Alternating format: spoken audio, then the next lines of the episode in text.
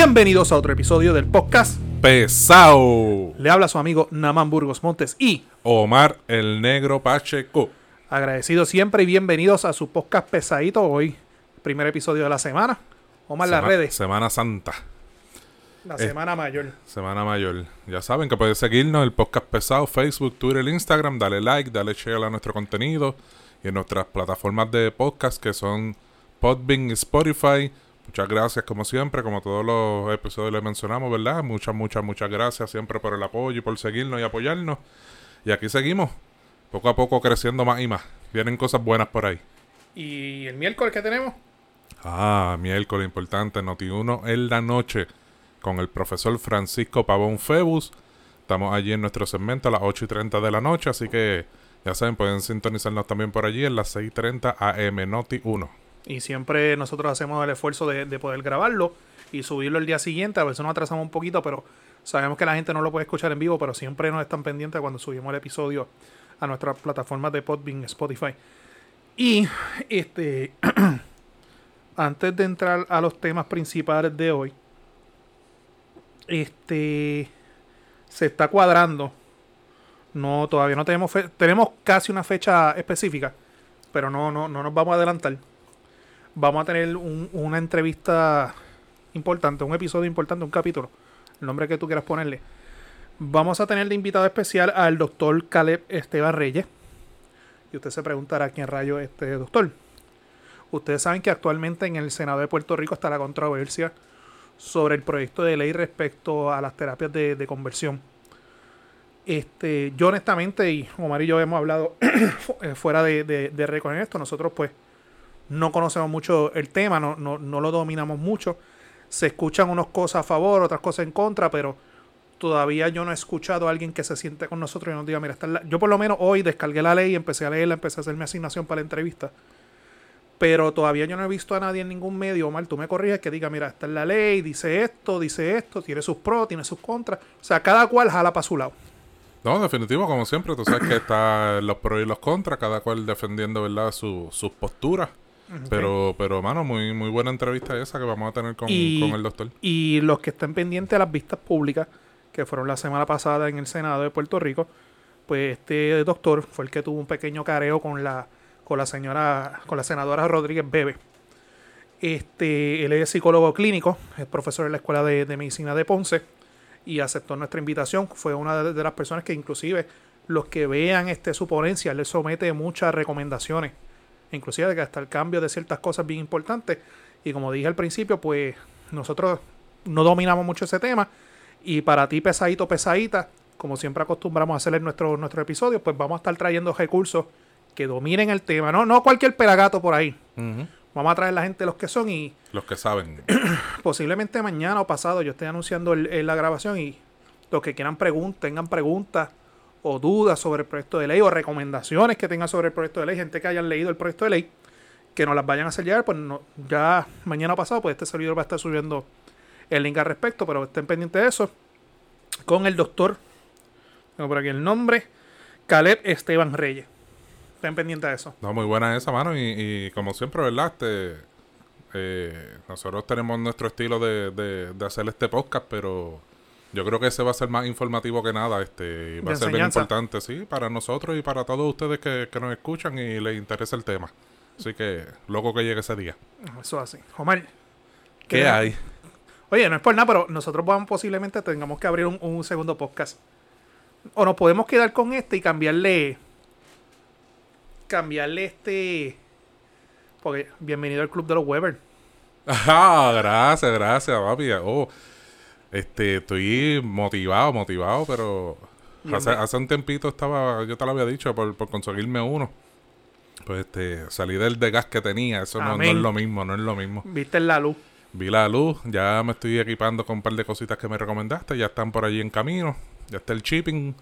Este, y nada, mano, una chulería, brother, eso es una cura, eso es relajamiento total, una cervecita E- esa es mi terapia, ese es mi liberador de, de verdad que sí, mano, y, y la comida totalmente diferente, el sabor, este, bueno, brutal, este, así que se lo recomiendo. Podemos hacer un episodio de receta. Esa es buena. Coño, y tengo, tengo el de la manada Rips, eh, Luca, Ajá. Master Luca, Pit, Mat- Pit Master Luca, que él tiene su Que, segmento. que en- no es lo en- mismo un, un Weber que 20. Exacto. Ese tipo es un monstruo. eh, yo puedo contactarme con él, el hispana, y lo traemos para acá también. Podemos hacer un episodio especial de que, by the way, nosotros no, no, no, no hacemos alusión a otros podcasts, pero si pueden, busquen en YouTube y en Spotify este How to Barbecue Right. Es de Malcolm Reeve. Ahí es que yo busco mis recetas, busco todo. Y para los que no sepan, pues Weber es un grill de, de carbón, Esa es la marca. la marca, y es una de las marcas americanas tradicionales, es como decir la Harley Davidson de, de, de los barbecues. Y nada, aquellas personas que, que empezaron todos con, con, con, con barbecues de, de gas, que le dio tétano, por más Stanley Steel que, que sea, que siempre damos y usted, pues coño, yo invertí tantos cientos de dólares en esta porquería y mira, no me salió mala. Le sepa usted que el web, el bendito, aguanta lo que tenga que aguantar, sale muy buena. Sí, no, y, y, oye, y el, y el proceso para... e- Esto es trial and error, porque pues tú puedes leer mucho y, y la misma aplicación te dice cómo cocinar, cuánto tiempo y las cosas que necesitas. Pero realmente es la experiencia de, de, de tú estar allí metido en el barbecue que es la que te va a llevar a la perfección de, de cómo cocinarlo. Tú has visto, tú has ido a casa cuando yo he hecho las baby back. Ajá. Yo tengo, para los que no sepan, tengo el Weber, tengo el Smokey Joe y tengo el Pit Barrel. O sea, tengo tres. Y yo cuando empecé las costillas, yo tenía que tener la receta al lado. Las mediciones para pa, el rub y todo así por el estilo. Ahora no, ahora es... Obviamente uno lleva años en la No, pendeja, claro, claro. pero ya, ya lo domino. No, por eso, la, la práctica, la práctica. Mientras más experiencia tengas trabajando el barbecue, mejor te va a ir saliendo. Y, Oye, y con la suerte, aunque sea de gas, pues uno más o menos ya tiene la idea, ¿verdad? Pero... Pero y- el y- sabor, el sabor. no, el sabor es diferente. es Y, y antes de esa de gas, yo tuve de esa chippy de carbón, que era lo que usaba también, y más o menos uno va sabiendo, pero es otra So- cosa, porque uno So- se, saben buenas también. uno se, uno se envuelve más, ¿verdad? Al, al, al tener la etiqueta Weber, ¿verdad? Y uno como que... Que venden otras marcas caras, pero la, como dije, la Weber es como la Harley Davidson. Ajá, pues uno como que se, se envuelve más en el proceso, qué sé yo, qué mano, una, una chulería, una chulería. Los fines de semana ya tú sabes, grilleando ahí todo el tiempo. Pues nada, eh, oye, Omar, dame un número del 1 al 100. El 18, 18. Ave María, te llevaste el premio. ¿qué me llevé? Otra medalla más. ¡Ah, María! yo pensé que me iba a llevar otro huevo. el- No, muchacho. no, Oye, cuéntame qué ha pasado, Omar. Hablando de bingo. Pues, mano, este, en estos días se fue viral en Twitter el, el hashtag, este, el bingo de Abel. El que, lo que- Orgullo, orgullo yaucano. Orgullo Yaucana, lo- los que tengan Twitter, de verdad que vayan, eh, den un search a ese hashtag, el, el bingo de Abel, y se van a reír con las ocurrencias de Twitter PR. De verdad que eso quedó brutal. tú me lo enviaste anoche. Me enviaste lo de. Tú y varias personas me enviaron anoche lo, lo de este, el, el, el bingo de Abel. Y yo, ¿qué carajo es esto? Y cuando me meto, rompo a leer lo- los estatus, porque la gente que. Yo sé que hay mucha gente que no es muy fanático de Twitter. Twitter es el caserío de las redes sociales. Así, prepárate para lo que vale el like. Y yo, ¿pero qué carajo esta gente está hablando? Y me da por meterme en live. y yo, sí, a la madre. Y nada, para la gente que no sepa, ¿verdad? Ponerle contexto a lo que estamos hablando. Nosotros estamos grabando hoy lunes por la noche. Ayer domingo fue que él hizo un. El señor Abel Nazario Quiñones, este ex político convicto, hizo un Facebook Live de un bingo, rifando, creo que era una estadía, este, un reloj, no me acuerdo qué más era, pero eran, eran los premios eran buenos. Y eran 5 o 10 dólares, corrígame, no, no, no estoy seguro cuánto era No, no, no sé cuánto eran los... la, la compra, pero tenía un relajo. Y de encima de eso, la gente de Twitter PR se metieron al Facebook Live y estaban relajándolo. Y me imagino que, pues, que eso es todo para dinerito que le está recogiendo para la comisaría. Bueno, yo había, bus- yo había visto... Ah, míralo aquí. Te voy, a decir, te voy a decir los premios. Eh, dice aquí, puedes ganar... Esto fue de- del mismo estatus de, de Facebook de Abel Nazario Quiñones. promo- Importante, importante. Persona que ya no tiene sueldo como político. Persona que ya su trabajo era como mesero. El negocio, el dueño falleció. El negocio no está operando. Persona que la última fuente de ingreso que sabemos públicamente es este, la farmacia. Ajá. Vamos a escuchar los premios. Pues mira, decía, esta noche tendré el sorteo de regalo a las 8 pm. Puedes ganar cientos de dólares en productos. No especifica qué productos, pero entendemos ¿verdad? que son los farmacy, que es lo que él está trabajando ahora. Tarjetas de Amazon, un reloj Invicta, estadía de 3 días y 2 noches en Combate Beach Resort, Bueno, pasaje ida y vuelta a Cancún, México, con estadía en el Hotel Westin Resort and Spa, 4 días y 3 noches. menos de 1500 no vale ese premio. Cada número cuesta 10 dólares y puedes escoger entre el 1 entre el 1 y el 75. Aquí está la promo. Yo creo que esto lo está haciendo semanal. Y, y ven acá, ¿quién está pagando? ¿Por qué él no tiene dinero para eso? Pues no sé, mano. Gente que todavía le deben favores o lavado de dinero. Porque, ven acá, un Invicta. El modelo más caro Invicta puede, puede costarte 150 dólares, como mucho. ¿Cuánto? 150, el más caro. No. ¿Cuánto vale? Los modelos ahí Invicta que sobrepasan los mil dólares. Pues eso no- Entonces, 150 es el más barato. no, yo lo he visto a 50, ahí Invicta. Sí, sí, no, pero, pero- yo, yo pero- soy yo soy yo soy fanático de relojes, pero yo Invicta no, no soy fanático de ellos. No, no, pues yo uso mucho Invicta y... Para la gente de muñeca grande, Sí, exacto. Eh, por eso por eso me gusta, porque son grandes, pues obviamente tipo hockey como yo, pues necesito un reloj así. ¿Qué es eso? Ah, Casio. Mm. Esto es Casio. esto no es Casio, ajá.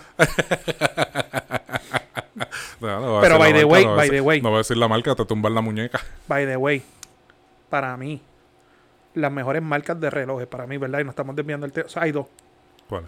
Casio y Timex, para mí. Casio es durísimo. Los O sea- G-Shock, a mí me encantan los G-Shock. Y yo he visto de G-Shock de 5000 para arriba. Tan Pero para tan mí esas son las mejores marcas: Timex y, y Casio. Y pues, sí, mano, pues ahí... Literalmente sirven para poner el plug a la batería del carro. Los relojes que aguantan cantazos, los Timex y, y los, los Casio. Los polos a la batería, de tan duros que son esos relojes. Quiero un mapa. Te pa'l carajo. Ajá. Pero nada, mano, ya, ya le dimos la promo. Ah, la estadía, 1500. Ponle 500 pesos al Invicta.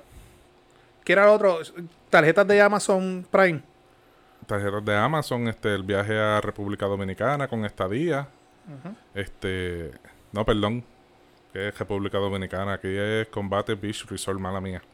Estadía tres días y dos noches. Y lo del viaje a Cancún, cuatro Mini- días y tres noches. Mínimo ahí como 4.000 a 5.000 pesos en premio. Sí, mano, Son buenos. son buenos. La pregunta es, ¿de dónde está sacando esos chavitos? Pues no sé, los ahorros. ¿No? ¿Pendiente? Este, ya saben, ya le dimos aquí la promo a ver para que... Ah, ¿todavía esto, esto sigue? Supuestamente es semanal. Yo no sé si Pero, para la próxima semana Coño, tendrá ya, ya otra, que pero- nosotros estamos dándole la promo aquí y ya mismo salen los 1.400, invierta 10 pesitos, usted no sabe, puede llevarse la bendición. Fíjate, yo abrí una cuenta falsa y voy a comprar uno más que por joder. Y da- va a dar la mala pata que me lo voy a tener que llevar. ¿Tú te imaginas? Entonces, eso estaría cabrón. Que, que papi te lleva el viaje a Cancún. Oh, Ah, ¿lo coge o no lo coge? él va a estar preso, yo voy a estar en Cancún.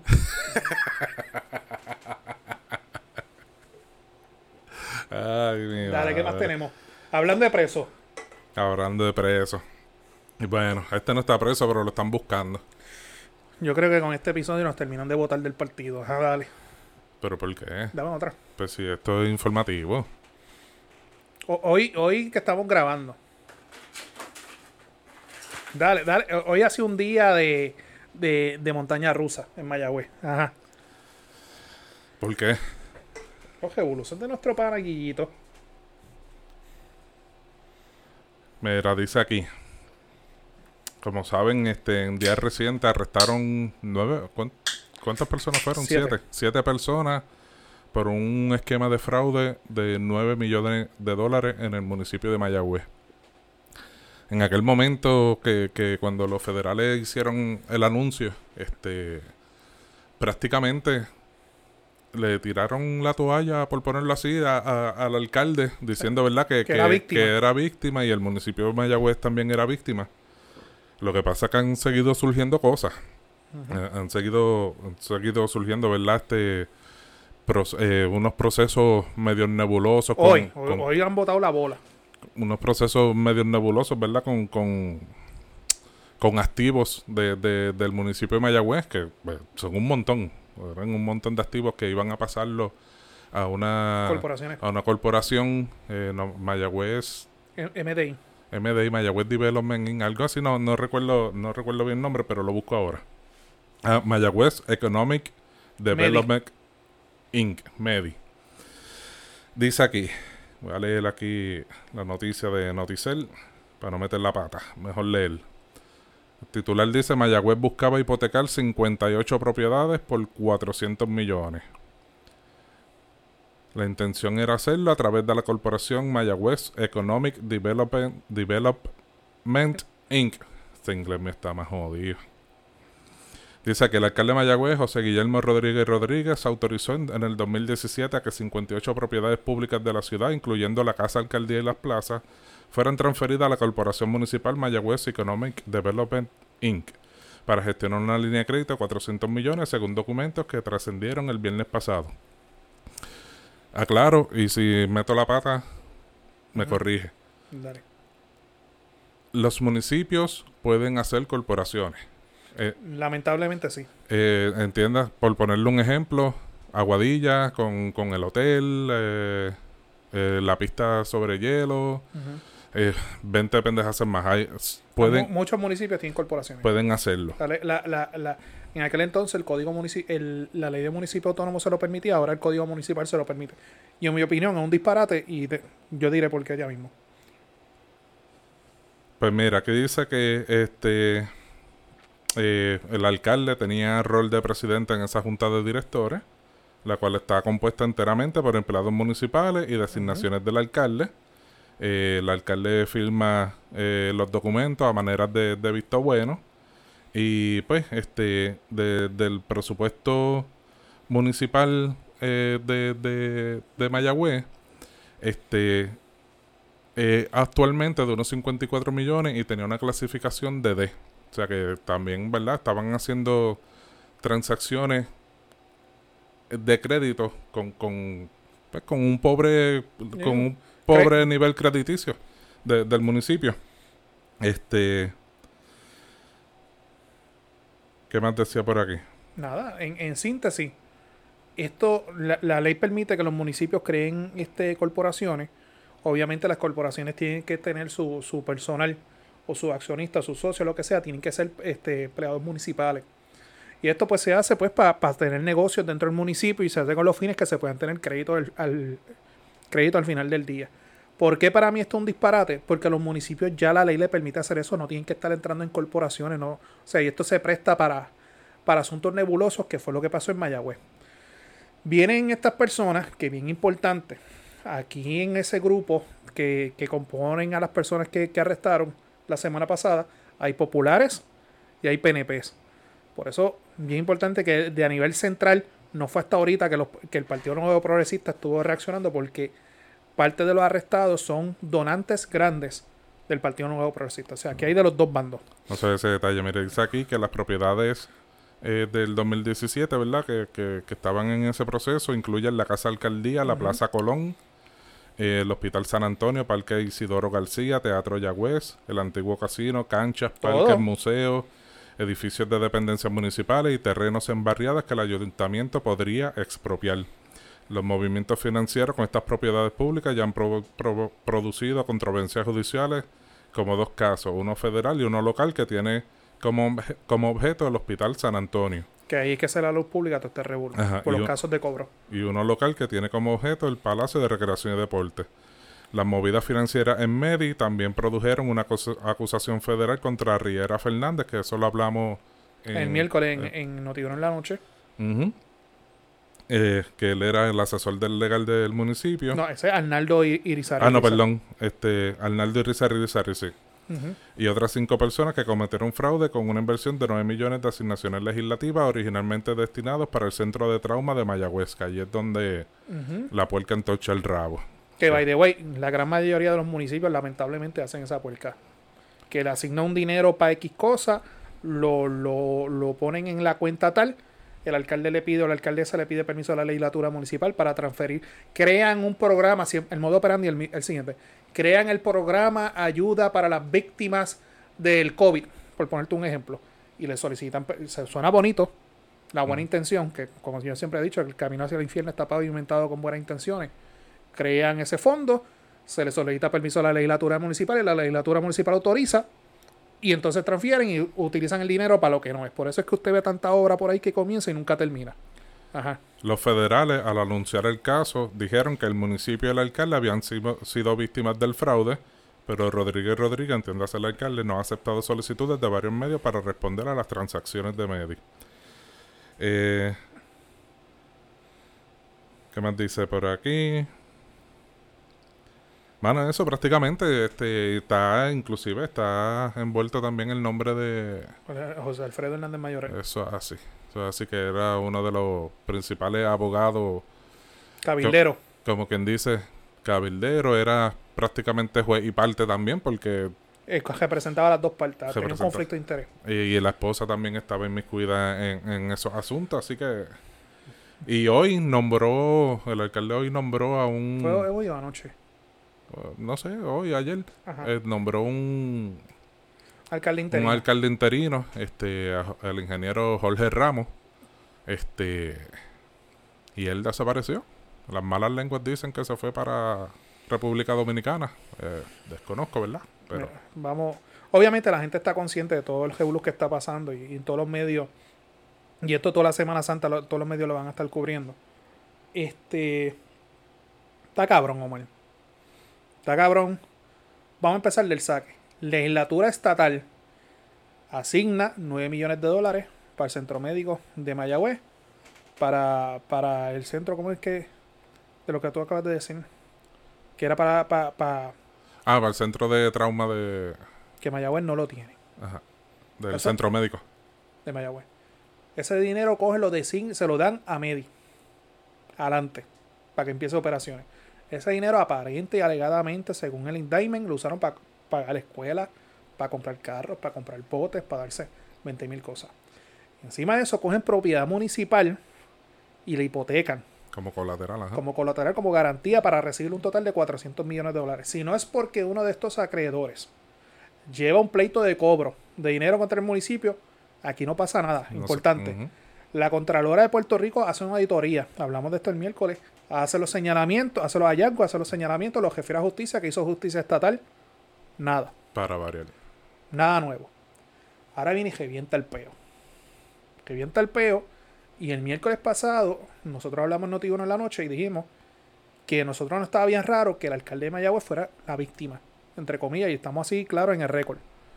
Porque tú que has sido legislador municipal, yo que he sido legislador municipal, toda acción o toda autorización que vaya a llevar el alcalde de ceder, de transferir, etcétera, tiene que pasar por la anuencia y aprobación de la legislatura municipal. O sea, todo este revolú no se da en un cuarto cerrado. Esto tuvo que haber pasado por manos de más personas y saber yo si gente levantó bandera sobre este asunto. Y venir al alcalde y decir, ah, yo no sabía nada. Coño, tú estabas en la corporación metido, tú, tú eras accionista, tú sabías lo que estaba pasando a mí o como decía Aníbal Acevedo Vilá, o sabía o era un inepto. Y encima de eso, en medio del mierdero, porque hay que decir las cosas como son, tú vienes y nombras un alcalde interino. ¿Cómo es que dicen por ahí? Si tú no tienes nada que esconder, no tienes nada que esconder, pero ¿por qué tú tienes que nombrar un alcalde interino? Y desaparecer. Y aparentemente, porque dicen por ahí que no es verdad, aparentemente que cogió un jet privado y se fue para Santo Domingo, jet privado. O sea, que no puede decir, no, mira, es que ya yo tenía estos pasajes con la familia para coger Semana Santa, aquí están los pasajes. No, no, supuestamente un jet privado. Dicen que no. La gente dice que no. Pero el problema es que a la hora que estamos grabando esto, hoy lunes 8 de la noche, Guillito no ha dado cara. No. Guillito no ha dado cara. Encima de eso, y es, y, y ¿verdad? Y, y esto es Namán hablando tú tienes que ser consistente en tu postura. Y esta es la crítica que yo tengo. Si tú te has fijado mal, el Partido Nuevo Progresista, solamente dos o tres son los que están diciéndole que Guillito de cara o que renuncie. Del Partido Popular yo no he escuchado nada. Ni de los senadores de, de Mayagüez, las senadoras de Mayagüez, ni los representantes de Mayagüez, nadie ha dicho nada. Pero si vamos a girar un gelo, el gelo un poquito hacia atrás, si nosotros estuviésemos en tiempo de campaña, si Guillito hubiese sido PNP, los que hoy son legisladores estuviesen aspirando, estuviesen pidiéndole a la cabeza a Guillito en estos momentos. Es una real. Si Guillito fuera PNP, estuvieran haciéndole círculos de oración y haciendo un bingo. Está bien. Y, a nivel central, mira, y yo puedo entender, y fíjate, y, y me pongo los zapatos del presidente del Partido Popular. Guillito no aporta nada al Partido Popular hace tres o cuatro cuatrenios. Él se cree que, que, que, él es una república aparte. Oye, y, va para 30 años como alcalde. Pero al Partido Popular como institución él no aporta. No, no va a las reuniones de la Junta de Gobierno. ¿Cuándo tú has visto que Mayagüez se haga una actividad del Partido Popular hace años por allá? O sea, él es popular en la papeleta. Hoy salió una noticia que, el presidente de la Asociación de Javier Alcaldes, Javier Hernández, dijo que desde julio del 2019 Guillito no pertenece a la Asociación de Alcaldes. Y yo puedo entender como presidente del partido decir, pues mira, ¿sabes qué? Este tipo ya no es del partido, que se la resuelva él allá. Pero independientemente, él es presidente del Comité Municipal de Mayagüez. Yo todavía como presidente del partido, yo tengo que... Eh, pero es que corre por la insignia del Partido Popular Democrático. Tú tienes que responder, tú tienes que dar cara. Pero el problema es, yo puedo entender que tú me digas, no, es que contra él no existe investigación, no existe nada. Hasta ahorita, porque lo, esta, este, Justicia Estatal dijo que va a investigar. Pero el problema es que cada vez que pasa el tiempo, pasa la hora, pone alcalde interino, te vas del país, no das cara. Y, Pero mi, mi, y con esto quiero terminar. Y es el daño electoral que todo esto le causa al Partido Popular por el Partido Popular no reaccionar a tiempo. Y me explico. Y tú sabes más electoral que yo, man. Charlie Delgado, el fuerte de él fue la montaña, el, oeste, y el sur. Mayagüez, gusto o no guste, Mayagüez es un bastión popular. Guillito, el daño político no hay forma como repararlo. O sea, ya, ya de que él corra otro cuatrenio, eso saca nuevamente, no way. Eso no va. ¿Tú sabes el daño que esto le va a causar al Partido Popular Democrático como institución de cara al 2024? Y todavía, 8 de la noche, estamos grabando, 8 y 10 ya. Yo no he visto nada, nada. Y, no es que le pidas la renuncia, porque puedo entender que no hay investigación, no, no es tarjeta ni nada por el estilo. Pero puñeta, que responda, que diga, miren, esto, esto, no esconderte. Yo puedo entender eso, que si tú eres un alcalde de primer cuatrenio novato, pero, cabrón, ven acá, tú no eres alcalde que llevas 30 años ahí que te cree el sal del oeste. ¿Por qué te tienes que estar escondiendo? y, no, y, a mí me crea... Y volvemos, los legisladores, seguimos esperando por ustedes. A mí me crea como, como eh, una controversia mental el por qué entonces del saque los federales le tiran la toalla. Porque, ¿qué, ¿qué pasó que no sabemos aún, que entonces a él lo sacan aparte cuando prácticamente de las noticias que están surgiendo, prácticamente él es la cabecilla de todo esto, en el sentido, ¿verdad?, de que es el presidente de esa corporación municipal y es parte del proceso. Firmó documentos de la corporación. Firmó documentos, este, tienen que pasar por la legislatura municipal, o sea, ¿qué, qué pasó? Yo tengo una teoría. Teoría. Teoría. Tú sabes, Omar, que hace tiempo se venía escuchando que en Mayagüez había un problema. Y que supuestamente los federales se iban a meter allá. Eso veníamos escuchándolo hace como los últimos tres o cuatro años, que eso venía a pasar. Cuídate un poco más. Yo tengo una teoría. A mí me huele que a los federales le tocaron la puerta a Guillito.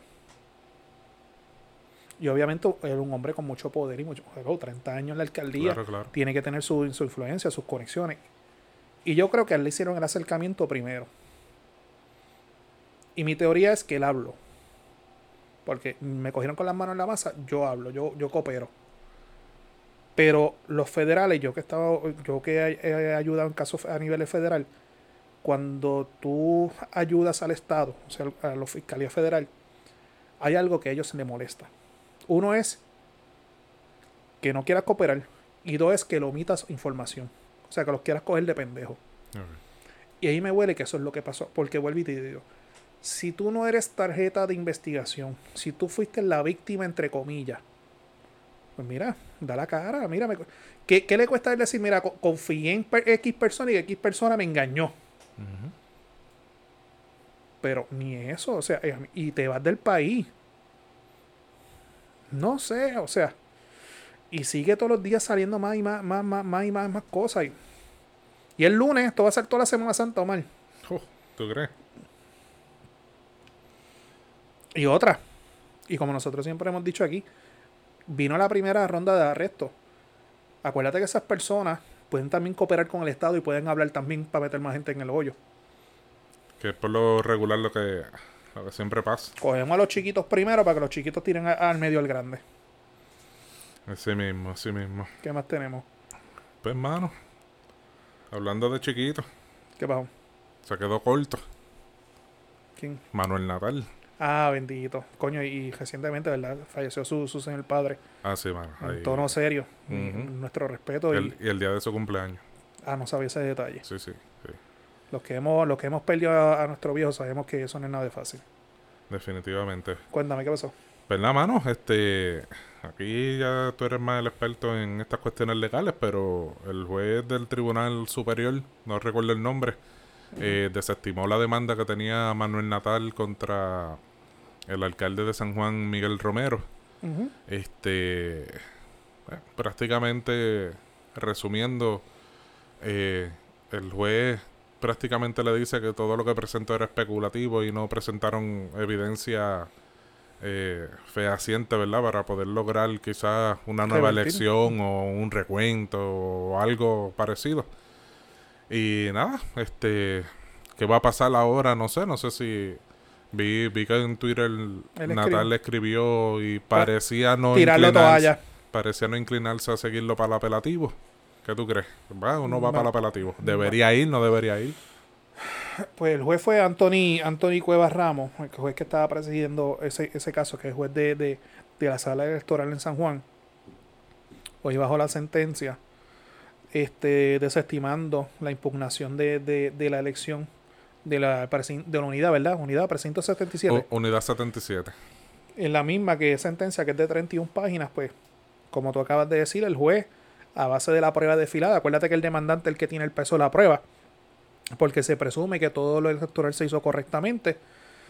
Pues el juez, pero lo que yo pude leer por la sentencia encima es que lo- lo- los testimonios no, no promovieron al tribunal, no pusieron al tribunal una posición de poder declarar, de revertir la decisión y ordenar una nueva celebración de, de una elección especial. O sea, todos los testimonios, él, él- él en la sentencia le hace referencia al testigo y lo que testificó. Y básicamente lo que dice, mira, fue un testimonio improvisado, que fue un testimonio general, o sea, no, no se logró pasar prueba más allá que tú dijeras decir, coño, aquí algo raro pasó. Sobre si ir a la apelar o no, él está en todo su derecho de hacerlo. Pero, pero. Cuando tú vas al apelativo, tú tienes que plantear unos errores en derecho. Yo de lo que pude leer en la sentencia, la sentencia, acuérdate que al juez Anthony Cuevas lo revocaron el y ordenaron la celebración, porque acuérdate que él desestima el caso porque primera vez no se podía, no se había emplazado correctamente a Miguel Romero. Correcto. Va al apelativo, el apelativo revoca y si hay algo que a los jueces les molesta es que los revoquen. O sea, que de saque ya, Ya. van mal. Ya tenía las de perder. Durante la celebración de las vistas evidenciarias hubo una evidencia que el juez no le permitió, este, no, no, no se la admitió en el expediente. Sobre eso ellos fueron vía sesionaria al apelativo y el apelativo le dio deferencia al juez y se le declaró no al lugar. Quiere decir que si tú vas al apelativo, tú vas en lo que está en el récord. Y tú lo que estás viendo en, en- en- la sentencia, el juez va ítem por ítem de toda la evidencia que se, se admitió, las los testigos, las declaraciones, sus determinaciones de hecho y sus conclusiones de derecho. O sea, una sentencia bastante sellada. De que Manuel Natal puede ir al apelativo y de ahí querer el Supremo, lo puede hacer, está en su, todo su derecho. Pero de que tenga probabilidad de prevalecer, bueno, yo no soy adivino, pero son prácticamente ninguna. Lo, lo- lo que pasa es que hay una mala percepción y quizás hasta me incluye, ¿verdad? Por la ignorancia en, en cuanto a los procesos legales. Ir al apelativo no es un, no es un juicio nuevo. No, No es, no es querer volver a pasar prueba o, No. o- o volver a... no o- un segundo turno al bate. O, o tratar de pasar prueba que no pudo pasar en, en el Tribunal Superior. Allí, como tú bien explicaste, entonces es lo que había ya atendido en el Tribunal Superior es lo que sube, ni más ni menos, para el apelativo. Y tú señalas los errores, error 1, tal cosa, error 2, tal cosa. Y el tribunal va a examinar si se, si, si se hicieron esos errores o no se hicieron. Pero por costumbre y, y- y todos los casos del apelativo, te dicen que ellos guardan deferencia al tribunal de primera instancia, porque el juez de primera instancia fue la persona que tuvo acercamiento con la prueba. O sea, que fue la persona que, que el juicio, o sea, de esa que el tribunal apelativo tiene que guardarle deferencia al juez Antonio Cueva. Porque él fue la persona que estuvo ahí en el careo de los testigos. Fue la persona que vio cuando se desfiló a la prueba. O sea, Sí, sí. y el apelativo es un tribunal colegiado, quiere decir que es un panel de jueces. Y nosotros somos los que toman la decisión. Y, y para que el tribunal apelativo revoque al tribunal, tiene que haber un error en derecho. Y aquí yo no lo veo, no lo hay. De que Manuel Natal quiera ir al apelativo, puede ir. Pero de que vaya a prevalecer, no. O sea, perdona, perdón, yo no soy Walter Mercado, pero no va a prevalecer. Y lo que puede pasar es que el tribunal apelativo le imponga sanciones, le pongan horarios de abogado por temeridad, etcétera. Y le sale más cara a la Y- jugada. exactamente. Y yo leí el tweet de Manuel Natal hoy porque salió en un push notification.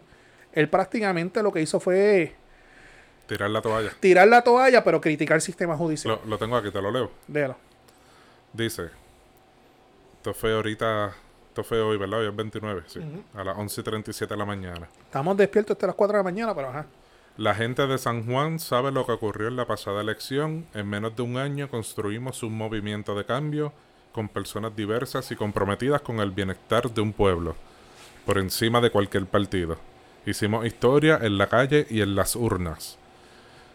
La decisión tomada por el tri- tribunal es perjudicial para la totalidad de la democracia puertorriqueña y para los votantes de San Juan. La evidencia sometida confirma que el resultado anunciado por la CEE, Comisión Estatal de Elecciones, no es certero y por siempre habrá de cargar una sombra de duda. La verdad es que tras cinco días de intensas vistas y más allá de la apreciación del juez, hoy tenemos certeza de que pudimos probar que 1. Hay, por lo menos, 1.487 papeletas municipales adjudicadas que exceden la cantidad de electores habilitados en la Unidad 77 de San Juan. 2. Según el testimonio de Lidy López, 700 papeletas. Bianca Valdés, 911 papeletas. René Reyes, 750 papeletas. Ricardo Caimat, Camait, perdón, 288 papeletas. Hay por lo menos 2.649 papeletas cuya procedencia, cadena de custodia o grupo de electores no pueden determinarse. 3. El total de papeletas en exceso de los electores y aquellas cuya procedencia no puede determinarse ascienden a 4.136 votos municipales. 4. El número de papeletas ilegales excede el margen de ventaja del candidato impugnado por 671. Es por esta razón que independientemente del resultado del proceso judicial reiteramos nuestro compromiso de seguir luchando por la transpar- transparencia electoral y con eso en mente utilizar la evidencia, datos y testimonios recopilados en el caso para proponer un nuevo proceso para, para el manejo del voto adelantado dentro de un nuevo código electoral que garantice que cada persona pueda sentir plena confianza en el proceso, cosa que hoy lamentablemente es imposible. Ahora nos corresponde organizar ese movimiento de cambio en todas las comunidades de San Juan y el resto de Puerto Rico para que la victoria ciudadana sea tan, tan contundente como para superar los trucos de la vieja política. Aquí no se quita nadie. Termino el hilo de Twitter de Manuel Natal. Chacho, hizo un ensayo. Muchacho. Dame comerme un buchecito que se me secó la boca. Dame la- una, una última más antes de, de culminar. Este, prácticamente tiró la toalla ahí, pero lo que nosotros venimos hablando hace varios, episo- varios episodios atrás aquí en el podcast pesado, Omar. Todo señala de que él va a ser candidato 2024. Si es que Victoria Ciudadana existe todavía que allá y los egos no se comen los jabos el uno por el otro. Yo visualizo que sí. Porque ¿a quién más van a tener ahí? Bueno, eh, tienen, tienen... Acuérdate que el lugar ahora está con la vieja política. trabajando para los que pelaba. Pues, hermano, yo, yo entiendo. No, no sé, este. Yo siempre he pensado en. en. en, en Rivera Lacén. Inclusive pensé que estas pasadas elecciones Rivera Lacén hubiera sido la, la candidata. Pero. Por el tweet que, que él. Que él acaba de, de poner, está como que ya entonces con la, Pero, con la mente fija en querer A- hacer una campaña Ana política para la gobernación. Ana, Ana Rivera Rivera Lacen. Ana Irma Rivera Lacen, el nombre de ella. Que es la presidenta del, de Victoria, Movimiento Victoria Ciudadana. Perfecto. Pero ella tiene lo que se conoce como el, el rockstar para hacerle imagen. Porque nosotros, nosotros no estamos tirando de pecho de, de, de antemano. Que el candidato del PIB va a ser Juan Dalmau. Ya eso ya se sabe, ya lo dijo aquí. E inclusive, nosotros fuimos los primeros que tuvimos el privilegio de que él anunciara de que él iba otra vez. Ese, ese, cantazo nos lo podemos dar nosotros en el pecho y estamos en el récord. Pueden verlo en YouTube. Pueden verlo en YouTube. Este proyecto Dignidad, que yo lo digo de forma de relajo, todos los domingos ellos se reúnen y se están reorganizando. Todos los domingos. Su candidata va a ser Rodríguez Bebe. Y yo sé que tú puedes tener las, las diferencias que tú tengas con ella, pero ella le está hablando a un público. Y ese público le va a dar el voto. Y, y él no es este César Vázquez. Con la, ella sí sabe debatir y sabe expresarse. Y si este, el Partido Popular Democrático, hay unos rumores ahí de, de varios candidatos, pues veremos a ver qué pasa. El PNP hasta ahora va a ser Pedro Pierluisi, que yo creo que él no le ha llegado el memo todavía de que él es el gobernador de Puerto Rico. este, yo entiendo que a todas luces el candidato a la gobernación va a ser él. O si él se la quiere jugar safe, correr para la legislatura de Puerto Rico otra vez. No, yo creo que eh, el, el orgullo político, eh, los que estamos bien adentro de esta pendeja de la, de la política y la politiquería, yo creo que el orgullo político no lo va, no lo va a dejar volver de donde salió. No, no, lo, no lo visualizó la en la legislatura, no. Va a coger Este, para la gobernación. o lo intenta otra vez para San Juan y a mi entender yo creo que, que para esa, dónde va, o- esa otra viable. que para San Juan o la gobernación, no, no, no le veo, no lo veo otro way. Fíjate, me, me hace más lógica esa. Corre nuevamente para San Juan, empieza a joder y a fiscalizar desde ahora. Reorganiza, hace campaña bien sólida. Porque ¿cuánto fue la diferencia? ¿4.000 votos? Eh, no recuerdo bien si algo así. Y No recuerdo los números. hace una campaña chévere, porque para todos los efectos el Partido Popular en San Juan llegó tercero y bastante distante de Manuel Natal. Hasta ahora no me viene nadie a la cabeza que pueda correr para, para la alcaldía de San Juan del Partido Popular. Fíjate, esa sería buena. Corres para la alcaldía de San Juan nuevamente. preval- no es la primera vez que alguien corre una segunda vez para alcalde. Prevalece, haces tu nombre, haces tu trayectoria Y gobernación. y gobernación. Esa me tiene más lógica. Él es joven, él es joven todavía, puede, tiene, tiene futuro político. Sí, porque si se tira directa a gobernación, no le sale, pues Se quema. se quema y es muerte política automática. Mira, y esto, esto es para todos los partidos. Es hora ya de empezar a hablar de la reforma electoral. Se están comiendo la mierda. No, es, hora ya. O sea, lo- lo- los issues de Aguadilla, Culebra, San Juan y el mayor de todos, Guánica, ha sido por una pobre estructura de, de, de, de la ley electoral eh, impulsada por el control de un solo partido en la Comisión Estatal de Elecciones, que es el Partido No- Nuevo Progresista, que así lo estipula la ley. ¿Entiendes? Yo, yo creo que, que es hora de, de coger el toro por los cuernos. más ya, o sea, si, si quieren, si quieren cambio y quieren lograr o- una estabilidad democrática en el pueblo puertorriqueño, tienen que enmendar Hasta ahora, la ley electoral. el único que yo he escuchado que está en esos aires es Tatito Hernández. Y Tito Fulque también. Y Tito no. O sea, viene de la Cámara, más bien. Y la semana pasada, Tatito, porque el Senado confirmó a Larry Selhammer como secretario de Estado. Pero para los que no saben, la Constitución establece que el secretario de Estado tiene que ser también confirmado por la Cámara de Representantes, porque en ausencia del, del, del gobernador o gobernadora, quien entra en función es el secretario de Estado. O sea, la Cámara lo tiene que, que, que, que, que confirmar, confirmar también. Ujú.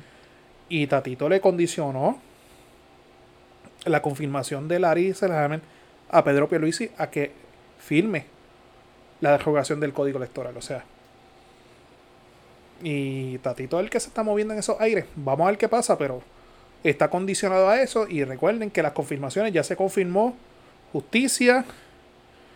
eh, agricultura creo que quiero si ya se con- sé que justicia se confirmó no sé quién más se ha confirmado, pero tienen hasta el 30. Y el Senado, honestamente, por lo que he escuchado, no tiene ningún tipo de apuro. No, eso hasta el 30 de junio. Eso hasta el 30 de junio. O sea, todavía hay unas negociaciones y unas conversaciones que se están dando y que poco a poco salen a la luz pública, pero pero estoy contigo, el código electoral nos vamos a evitar mucho, mucho dolor de cabeza. Eh, sí, eh, eh, eh eso está en el top 3 de las cosas que atender. reforma laboral, reforma electoral. Y eventualmente aquí en el podcast pesado vamos a tener que hablar del estatus también. Mm, exactamente. Así mismo, esos son, esos son los tres. Vamos a ver si, si queremos seguir siendo la chilla de Estados Unidos. Esos son los tres. Este. Ay, el retiro. Oh, sí. El retiro. Retiro digno. Hay, hay muchos temas, hay muchos temas. Tenemos las escuelas todavía. Tenemos, eh, bueno, yo name Están las terapias de conversión. Están. Que les recordamos que esta semana, posiblemente, no, no me quiero tirar de pecho, vamos a tener con nosotros, ¿verdad? Para ir terminando, el doctor Caleb Esteban Reyes, psicólogo clínico, este profesor de la Escuela de Medicina de, de Ponce, va a estar con nosotros. Ya él nos confirmó una, una, fecha. Yo mañana pasado pues voy a subir el post para la gente que tenga dudas y preguntas.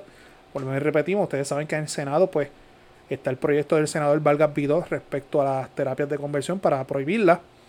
Este, hay sectores a favor, hay sectores en contra, este, hay recomendaciones, etcétera. Omar y yo no somos, no somos los, no creo, los, no, yo no sé del, del tema, yo no sé un carajo, yo te lo digo yo, así. Yo empecé a leer el proyecto de ley ahora para pa, empaparme para esa entrevista. Y quién mejor que este caballero que estuvo en las vistas públicas, depuso en las vistas públicas y en representación de la Asociación de Psicólogos de Puerto Rico. O sea, que no es cualquier cascatranco, o sea, un, una persona este, preparada y que puede opinar sobre el tema. Y yo creo que a ti, a mí, a todos nuestros pesaditos y pesaditas, nos va a arrojar mucha luz sobre eso y como siempre hacemos, las personas que tengan dudas, preguntas, hasta sugerencias de personas que hayan leído el proyecto, que tengan hasta ideas, porque no todo el mundo es un genio, pues yo creo que mañana yo subo el post para que nos haga y, vamos a llevar ese programa, ese, ese episodio bien chévere. Sí, no, definitivamente, este... Eh, no, que estaba pensando yo ahora quizás hacerlo en, YouTube, pero eso lo hablamos después, olvídate. sí, que tenemos una entrevista para cuadrar para YouTube.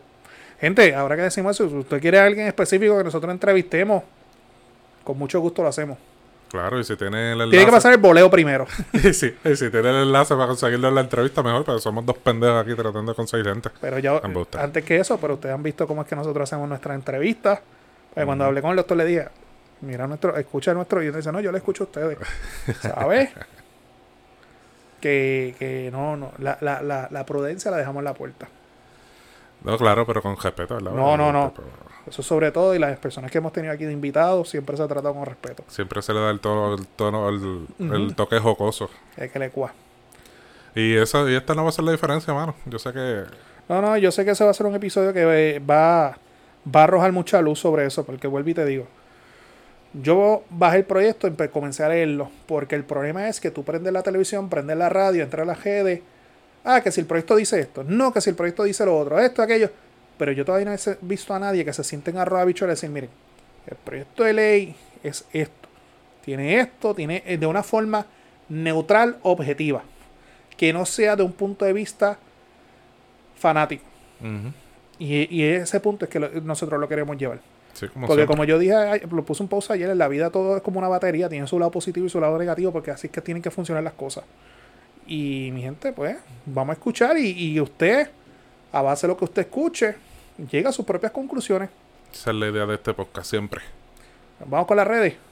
ya saben, pueden seguirnos en el podcast pesado, Facebook, Twitter, Instagram y nuestras plataformas de podcast, Podbean y Spotify. Estoy trabajando todavía desde que empezamos para, la, madre para abrirle el Apple Podcast.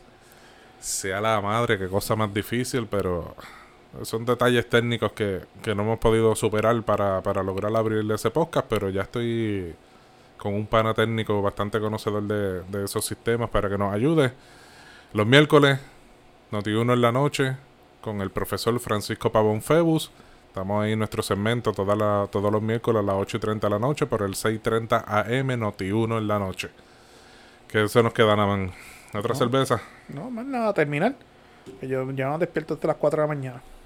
Hermano, que, que madruga Dios lo ayuda. vámonos, mi gente. Dios me los bendiga. Bye.